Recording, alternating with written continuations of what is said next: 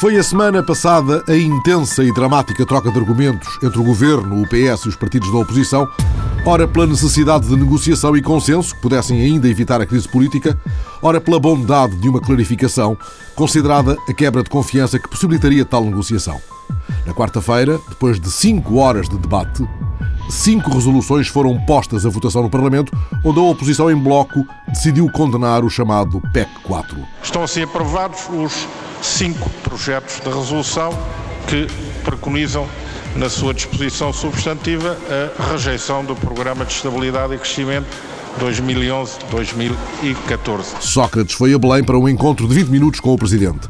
A página da Presidência foi mais rápida a divulgar o pedido de demissão apresentado pelo Primeiro-Ministro do que este a chegar à residência oficial e a enfrentar os microfones. De forma consciente, a oposição retirou ao Governo todas as condições para continuar a governar. Em consequência disso, apresentei agora mesmo ao Sr. Presidente da República a demissão do cargo de Primeiro-Ministro. Sócrates manter-se-ia em plenitude de funções enquanto o Presidente não aceitasse o pedido de demissão e isso permitiu que se tenha deslocado ao Conselho Europeu de Bruxelas. Mas o Primeiro-Ministro demissionário foi denunciando o que considera obstruções intoleráveis e inexplicáveis num calendário político e económico tão melindroso. Já não se trata de obstruir a ação do Governo. Tratou-se, isso sim, de bloquear o nosso país. Esta crise política era evitável Bastava haver espírito de diálogo. Esta crise era desnecessária, visto que nem sequer havia qualquer imposição legal de votação do Programa de Estabilidade e Crescimento. E esta crise é totalmente inoportuna. É provocada no pior dos momentos, na véspera de uma cimeira que é decisiva para Portugal e decisiva também para a Europa. Há um filme de ação politicamente acelerada nos dias imediatamente anteriores. Esses dias iam encurtando as possibilidades de entendimento, a tal ponto que Mário Soares fez no Diário de Notícias um apelo angustiado a Cavaco Silva para que não permitisse, sem antes fazer ouvir a sua voz, que os partidos reclamassem insensatamente eleições, as quais farão paralisar nos próximos dias e meses a vida nacional em perigo iminente de bancarrota. Mário Soares pedia a Cavaco, dado dispor ainda de um ou dois dias, que não sacudisse a água do capote. E o Presidente respondeu: Eu não sou comentador nem analista político e um Presidente da República nunca o deve ser. Eu sou totalmente isento e imparcial em relação às forças eh, políticas e nunca entrarei no debate, na disputa dos partidos. Não sou comentador. Fez o Presidente, contudo, um comentário: o de que corriam os acontecimentos tão rapidamente que lhe fugia à margem de manobra. Esta questão passou muito rapidamente, como os senhores sabem, para o plano dos partidos e para o plano da Assembleia da República. Pela forma como o programa foi apresentado, pela falta de informação, pelas declarações que foi, foram feitas quase nas primeiras horas ou até nos primeiros dias, tudo isso reduziu substancialmente a margem de manobra de um Presidente da República para atuar preventivamente. Tudo avançou muito rapidamente. Outras vozes se fizeram ouvir. A de Jorge Sampaio. Eu queria, sobretudo, transmitir pelos microfones da TSF um verdadeiro apelo neste grande momento de emergência nacional. Todos os esforços devem ser possíveis por todos os agentes políticos. A de Ramalho Ianes. Não queria juntar ruído ao ruído, uh, avolumar o radicalismo existente porque entendo que a situação, dada a sua gravidade, exige calma, ponderação, bom senso, diálogo. Por isso, defendeu Ferro Rodrigues, seria preciso aproveitar a estreita possibilidade de evitar a crise. Ainda há tempo para evitar uma crise política desastrosa, em vésperas de uma cimeira europeia determinante para o nosso futuro a médio prazo, a um mês da necessidade imperiosa de obtermos financiamentos fundamentais para a normal atividade do Estado, dos portugueses, da economia, das empresas, das instituições financeiras. E Manuel Alegre pediu a coragem que conta. Eu acho que era preciso mais coragem, por vezes, para o diálogo do que para o conflito. Mais coragem para fazer a paz do que para fazer a guerra. E que neste momento era preciso uma grande coragem, um grande sentimento de responsabilidade nacional para se encontrar ainda uma solução de compromisso. E o papel do Sr. Presidente da República, com todo o respeito, era fazer um apelo, chamar os partidos, ou ter chamado os partidos, ou fazer ainda um apelo para que tal pudesse acontecer e Portugal não tivesse que ir para eleições, que, a meu entender, não vão resolver coisa nenhuma, mas vão abrir a porta para que o, FMI possa entrar em Portugal e as medidas então sejam medidas muito mais duras. Ainda no domingo, terminado um Conselho de Ministros extraordinário que aprovou o PEC, Pedro Silva Pereira falou de um governo aberto a negociações. Mesmo após esta aprovação em Conselho de Ministros, o governo permanece inteiramente disponível para uh, dialogar com todos os partidos da oposição que possam querer poupar o país aos custos e à aventura de uma crise política perigosíssima para a nossa uh, economia. Na segunda-feira, Sócrates recebeu os partidos para preparar a Cimeira Europeia e o Ministro dos Assuntos Parlamentares foi explicando que ninguém podia esperar senão uma reação do Primeiro-Ministro se lhe puxassem o tapete. Se a Assembleia da República recusar o Programa de Estabilidade e Crescimento, está criada uma séria dificuldade de governabilidade ao país e o Sr. Primeiro-Ministro já teve a ocasião de explicar que nesta circunstância não tem condições para exercer as suas responsabilidades. E Pedro Passos Coelho, estamos prontos a salvar o país, não o governo. Saber se o governo vai tirar ou não conclusões do que se passará no Parlamento esta semana é uma matéria que compete ao governo. Mas já o disse e reafirmo, eh, não ficaremos numa situação, o PSD não deixará o país ficar numa situação pantanosa se o governo não retirar daí as devidas ilações. E nessa noite, falando na Assembleia Distrital do PSD de Hermesinde, já em tom de campanha. Nós não vamos fazer uma campanha pessoal, nós estamos a fazer uma confrontação política. E é de responsabilidades políticas que estamos a falar, não estamos a falar de mais nenhuma. E convém recordá-lo porque saímos de uma campanha eleitoral para as eleições presidenciais que foi o oposto daquilo que o Primeiro-Ministro se queixou durante anos no país. Foi uma campanha suja e pessoal a que teve lugar nas eleições presidenciais. Paulo Portas, depois do encontro com Sócrates, explicou que a resposta do CDS retomava o não antigo. Nós, pela nossa parte, dissemos não. E porquê? Ao PEC 1, ao PEC 2 e ao PEC 3. A realidade deu-nos razão. O país vai a caminho de uma recessão tem um enorme problema social, não consegue resolver o problema financeiro, os juros continuam em alta e, sobretudo, não cresce economicamente. E, portanto, nós serenamente dissemos que o caminho era outro. Não nos peçam para participar no ruído institucional que agora acontece entre os partidos que partilharam o espectro. Francisco Louçã deixava claro ao que tinha ido o Bloco e ao que não. O Bloco de Esquerda hoje não veio dizer ao Primeiro-Ministro que estamos zangados com a sua política, sabemos bem o que o país pensa desta política. Nós viemos dizer que nos empenhamos, e assim estaremos na quarta-feira, quando apresentarmos um projeto de resolução para recusar este PEC e para promover alternativas consistentes, estamos empenhados absolutamente em que o país saiba que há uma esquerda que quer corrigir o déficit fiscal quer combater o déficit orçamental, quer combater as desigualdades quer trazer uma economia para o esforço por todos aqueles que precisam. E Jerónimo de Souza pedia que não se confundissem as coisas. A derrota de, daqueles conteúdos, porque é disto que estamos falando, não pressupõe demissão do governo. Portanto, será, quando muito, uma decisão do próprio.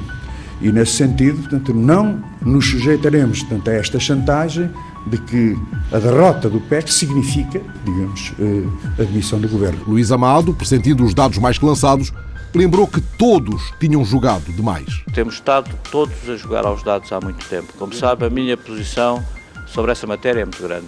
Eu há muito tempo defendi que deveria haver um grande consenso nacional no momento em que o mundo e a Europa conhecem uma crise sem precedentes, no momento em que o país tem que fazer um esforço de ajustamento brutal às condições de participação numa moeda forte como é o euro, num momento de grandes mudanças na economia global, o país no seu conjunto devia ter feito já há mais tempo e deveria continuar a fazer esse esforço para um amplo consenso nacional que permita garantir um rumo para a nossa futura participação no projeto europeu. E em Viseu, Paulo Portas fechou em apoteose o Congresso do CDS, lembrando que a crise continuava lá fora, com o PS e o PSD a discutirem o ónus da culpa, talvez por se sentirem donos do voto. Uma das razões pelas quais a política portuguesa está tão má é que o PS e o PSD julgam que os eleitores votarão PS ou PSD em qualquer caso,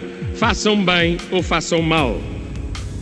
Trata o voto em certo sentido, como uma espécie de voto mínimo garantido. E assim sendo, Portas propõe ao CDS que faça o caminho com o PSD ou sem o PSD. O CDS disse ao PSD que estava disposto, tal a situação do país, a um esforço conjunto por Portugal, só por Portugal. O PSD não quer. Ok, é legítimo. O CDS segue para bingo. Aí temos o CDS erguendo a sua fasquia ousada para as mais que certas eleições do fim da primavera. As eleições a que não poderemos fugir porque, como lembrou Sócrates, depois de entregue o pedido de demissão em Belém, ninguém respondeu aos apelos. Ao longo destes dias, fiz inúmeros apelos à responsabilidade e pedi a todos que pensassem duas vezes no que iam fazer. Lamento que tenha sido o único a fazer esse apelo. E lamento ainda mais que nenhuma outra força política tenha respondido a esse apelo. Um homem e a sua solidão face ao que designa como a impaciência de terceiros pelo poder. O programa que Portugal apresentou colheu o apoio inequívoco da Comissão Europeia, do Banco Central Europeu e dos nossos parceiros da zona euro. Lamento também que esse apoio tenha sido agora deitado por terra. E lamento ainda que o tenha sido por mero calculismo político. Porque uma única razão explica esta crise.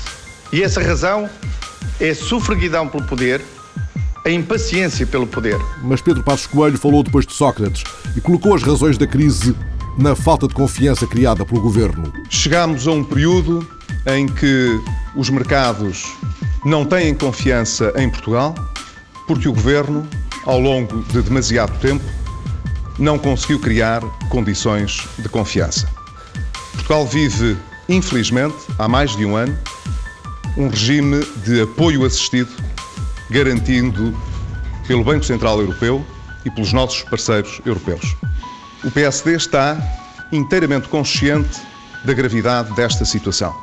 Mas o pior que podia fazer era dar o seu voto para que esta situação se prolongasse em Portugal. Ficava para trás o apelo dramático do Teixeira dos Santos para que não desistissem do diálogo e, dirigindo-se ao PSD, se ao menos acabassem com os sacrifícios. Se reprovar o PEC não afasta a necessidade de sacrifícios, qual é o sentido de responsabilidade daqueles que, com a sua recusa, vão colocar o país numa situação financeira ainda mais grave, da qual resultarão sacrifícios ainda maiores para os portugueses? Posso compreender a ansiedade daqueles que, estando afastados há seis anos do poder, tanto anseiam por ele. Não compreendo, porém, que queiram chegar ao poder impondo tamanho custo aos portugueses. Mas Manuela Ferreira Leite, que voltará à primeira fila do debate, o valor principal é o da confiança. Porque os mercados não reagem a um governo no qual não confiam e ao termos consciência disso, aquilo que nós podíamos neste momento fazer pelo país era efetivamente recusar algo na base da falta de confiança neste governo que está mais do que provado. Na manhã seguinte, o Correio da Manhã trazia em manchete que o PSD admitia passar o IVA para 24% se chegasse ao poder.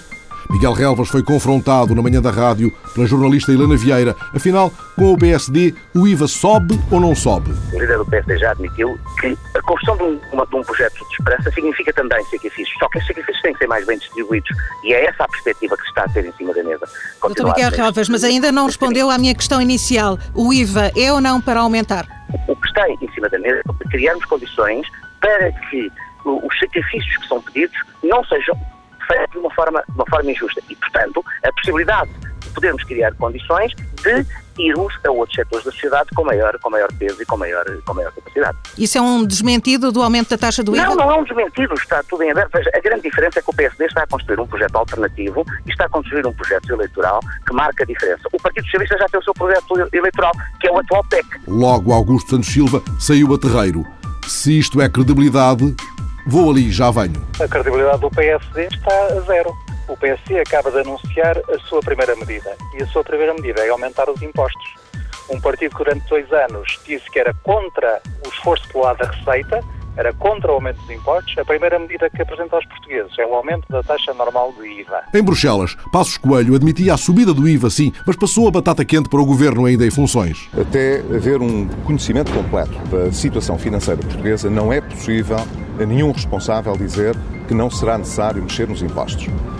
Fica o compromisso expresso do PSD em como não haverá recurso a medidas que afetem as pensões mais degradadas ou as reformas, tal como estava previsto no PEC, e, portanto, a haver algum ajustamento que seja necessário fazer, será mais por via dos impostos sobre o consumo do que do rendimento das pessoas através dos impostos ou uh, uh, através de cortes salariais ou das pensões. E Santana Lopes mostrava-se estupefacto. Estupefacto, estupefacto.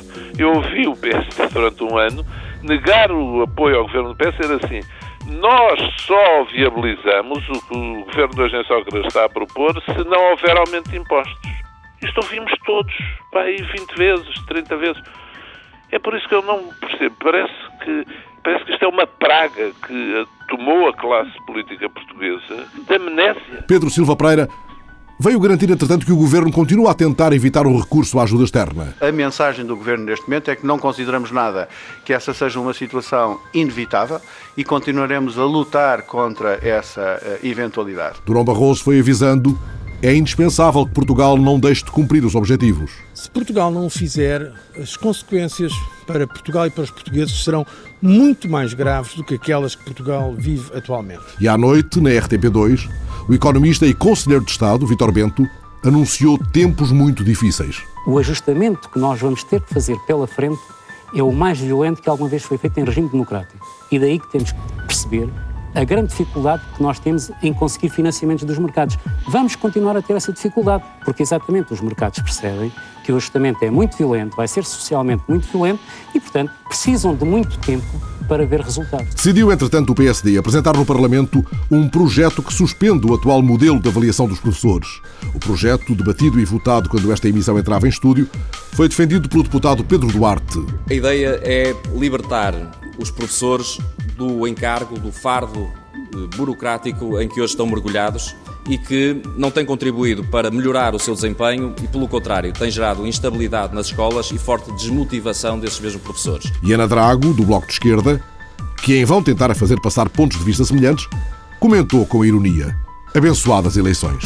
Eu diria que é uma boa notícia, embora surpreendente, não há nada como tempos de campanha eleitoral.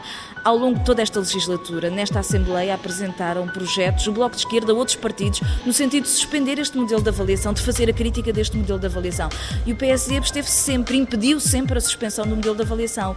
Agora aparece com esta sua proposta de suspensão, eu creio que é uma boa notícia para as escolas e é certamente uma boa notícia para a campanha eleitoral. Mário Nogueira, da FENPROF não ficou surpreendido. Esta suspensão é muito importante, eh, quer o Bloco de Esquerda, quer o PCP tinham já tido eh, essa sensibilidade e apresentado os seus projetos. Naturalmente que se saúda muito também que o PSD tenha essa iniciativa, porque será muito importante eh, essa suspensão para se poder começar a discutir. É muito importante que isso se faça um modelo de avaliação para o futuro. Mesmo se, a propósito deste dossiê, Muita água há de correr, como se diz, debaixo das pontes. Ele é importante para a avaliação da semana passada.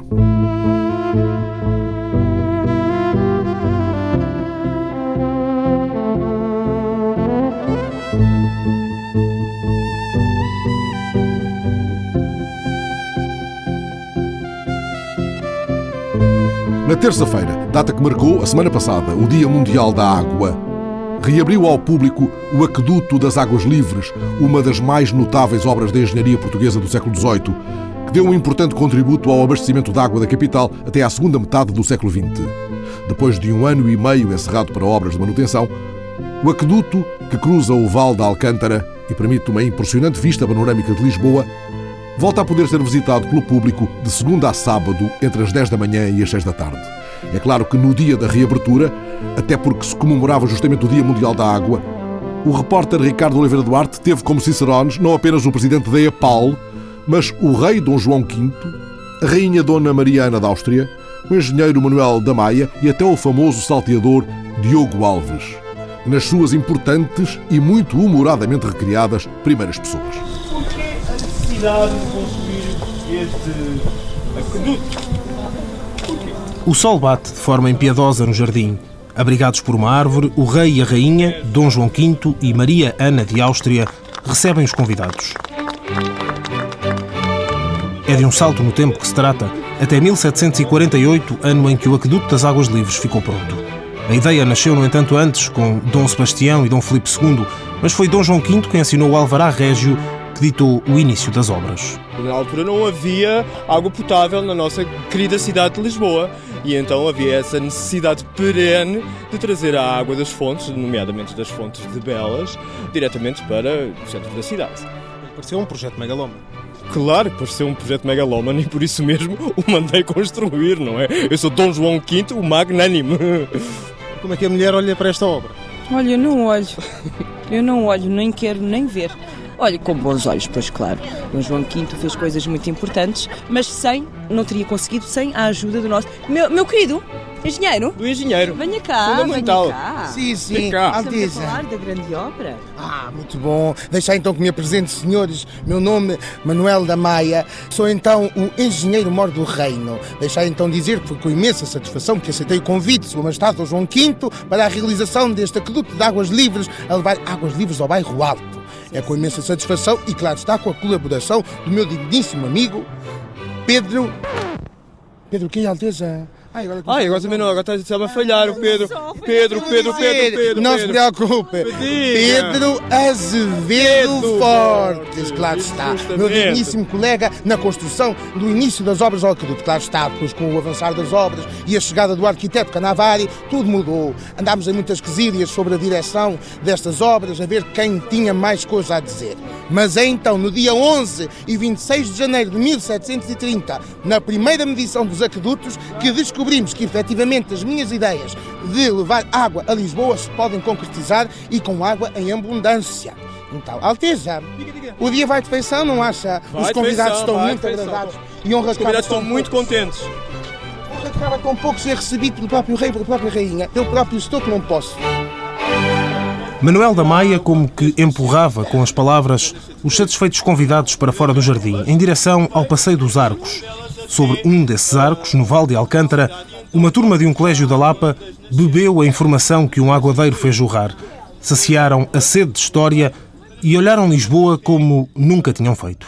É muito giro, porque trazia a água para Lisboa. Mas agora a água já não passa aqui, ou passa? Não, não, passa. Já não passa porque tiraram a água. Havia muitos problemas com o aqueduto. Que problemas eram esses? O Diogo Alves assaltava as pessoas. E mandava-as lá para baixo. Mas essa lenda ainda não se sabe se é verdade. Vocês acreditam? Não. Não. Alguns acreditam Eu sim. Eu acredito. Eu não. Mais ou menos. Quis a sorte que o homem de quem se falava, que instalava a dúvida, estivesse mesmo a passar ali naquele momento. Diogo Alves, o Pancadas, como ficou conhecido, dizem que o bandido roubava e depois atirava às vítimas do Alto dos Arcos. Diogo Alves, prazer. O que é que fazia aqui? Eu nada, nada, não sei o que se fala para aí. Eu costumava usar aqui a Estrada dos Arcos só para ajudar as pessoas. Fala-se é que tem havido muitos acidentes. Os caem, vão parar ao Val de Alcântara. Não sei de nada. Escorregam, é? É, diz que sim, diz que sim, diz que sim. Eu, quanto a mim, olha, sou um homem calmo, costumo estar ali com a minha parreirinha, com ela que passa as noites, e lá com os meus amigos, o pé de dança, o enterrador, o apalpador e o António, o António Martins também, mas nós somos pacatos.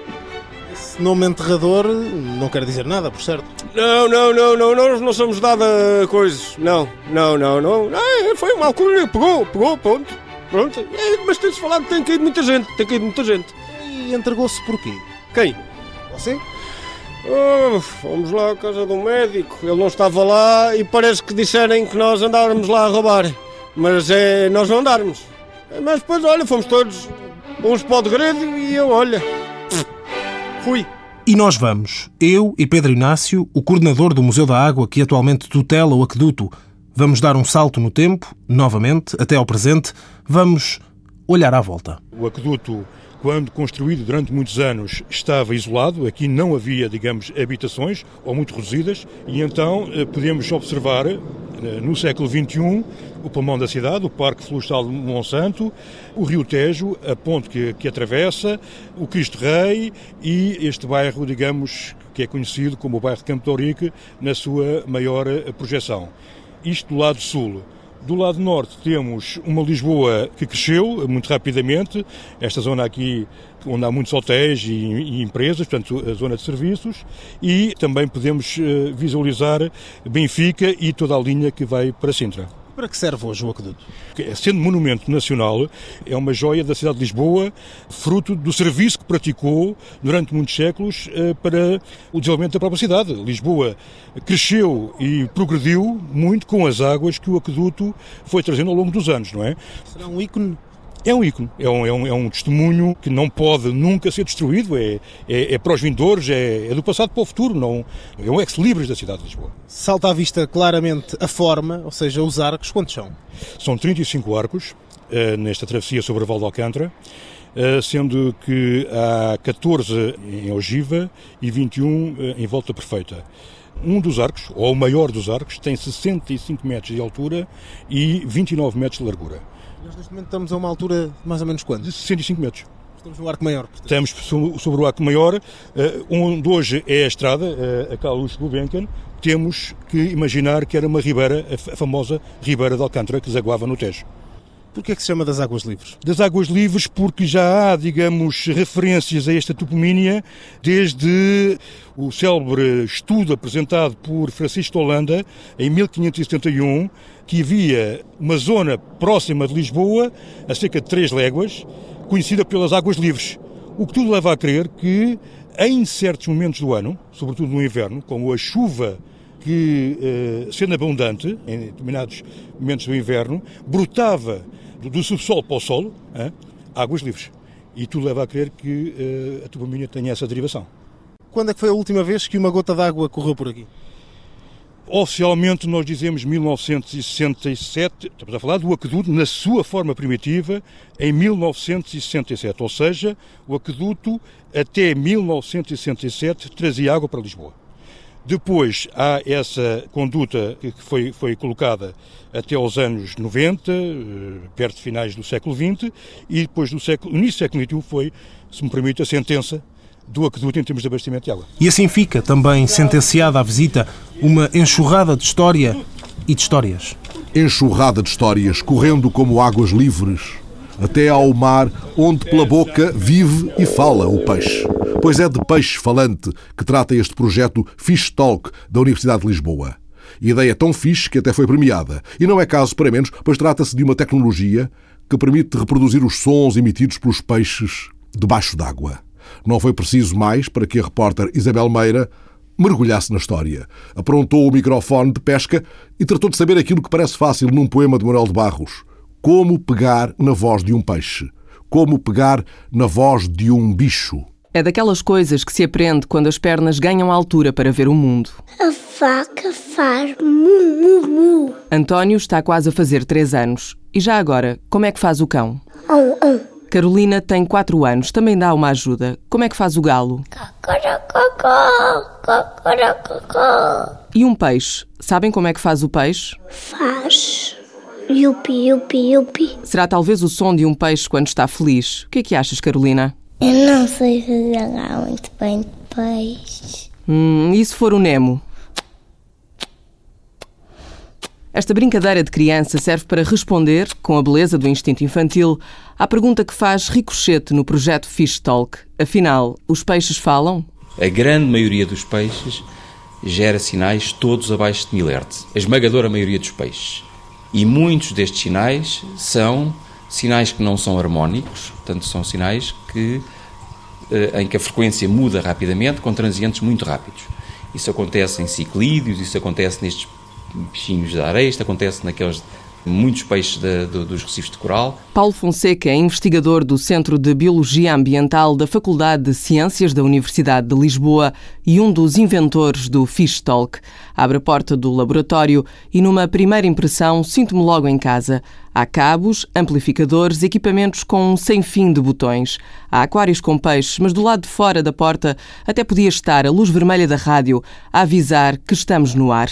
Senhores ouvintes, aqui estuda-se comunicação acústica em peixes. Aqui nasceu o Fish Talk. O que isto nos permite é reproduzir de forma muito, muito fiel os sinais que são emitidos pelos peixes. E, portanto, abre-nos uma porta para nós tentarmos perceber qual é a função desses sinais. E já vamos mergulhar nessa linguagem subaquática. Antes, o caminho que levou os investigadores portugueses à descoberta do Fish Talk. Paulo Fonseca explica que depois de experimentarem várias tecnologias, constataram que ninguém tinha conseguido inventar qualquer coisa que funcionasse. E isso tem sido um obstáculo à investigação. A fração de trabalhos publicados com estudos baseados em reprodução de sinais acústicos de peixes é baixíssima quando comparado com o que se conhece em insetos, ou em aves, ou em anfíbios, não é? E provavelmente uma das razões é porque não há sistemas que funcionem bem. Este foi o ponto de partida que levou à criação do Fish Talk. Juntamente com dois estudantes de doutoramento, o biólogo Paulo Fonseca começou a desenvolver o projeto que mais tarde contou também com a participação do físico Jorge Alves, do Centro de Investigação em Sistemas de Energias Sustentáveis da Universidade de Lisboa. Paulo Fonseca explica que começou por identificar o primeiro problema, a existência de caudas ressonantes. Basicamente, é alguém imaginar que tem uma mola com um peso em baixo se largar este peso, não é? esta massa, ela vai oscilar e ela oscila a sua frequência de ressonância. Quando nós temos uma situação semelhante num sinal acústico, quer muito provavelmente dizer que nós temos um sistema que tem elementos elásticos não é? e que não permitem uma resposta suficientemente rápida. E, portanto, quando eu tenho um transiente rápido, aquilo começa a oscilar de forma ressonante. Por termos visto isso, a primeira ideia foi vamos criar um sistema que não tenha estes elementos elásticos. O primeiro protótipo surgiu exatamente assim, com um, um sistema que é muito diferente do atual, não é?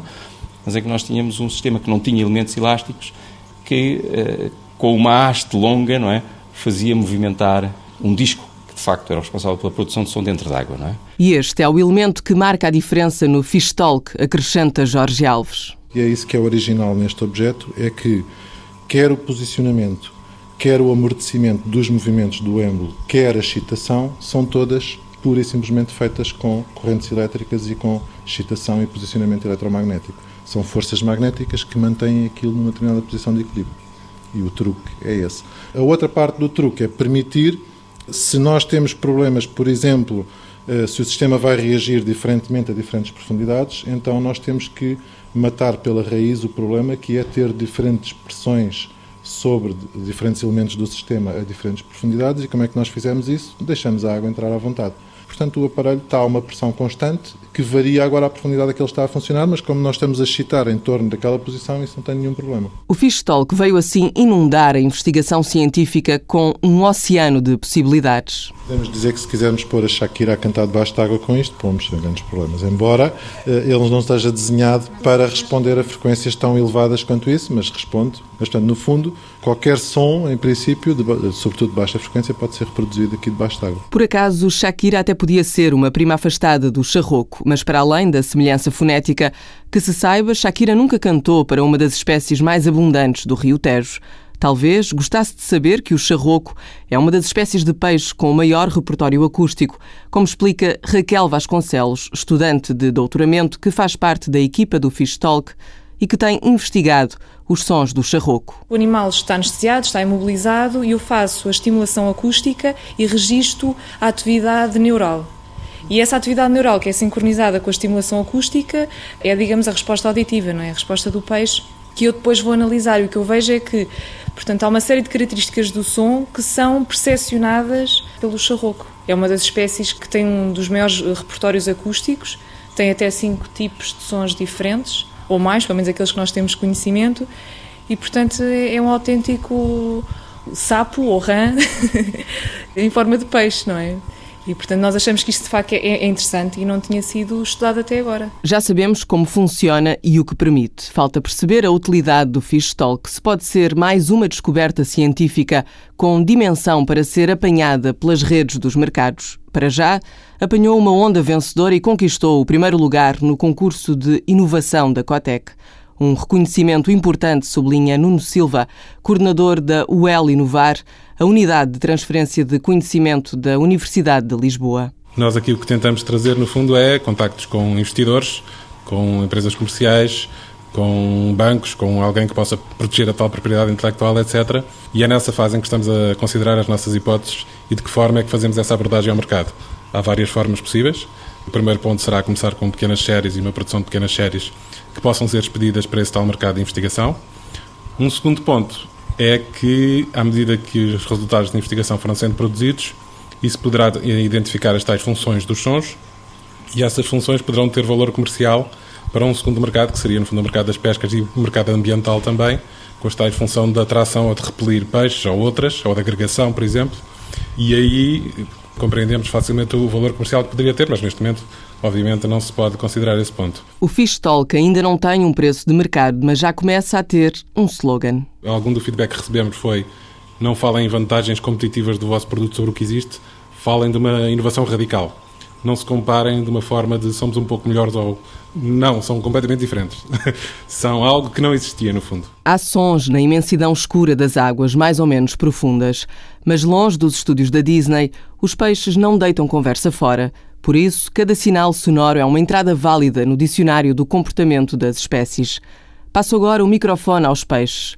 Escutamos, na antena da TSF, o jogo de sedução de três machos quando tentam atrair as fêmeas a corvina, o góbio e, finalmente, o charroco.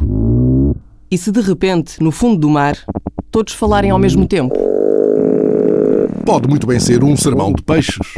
Um serão de peixes, se for escuro. Como avisou o poema de Manuel de Barros, mais alto que o escuro é o rumor dos peixes. Alexandrina Guerreiro, Isabel Meira, Ricardo Oliveira Duarte, Fernando Alves.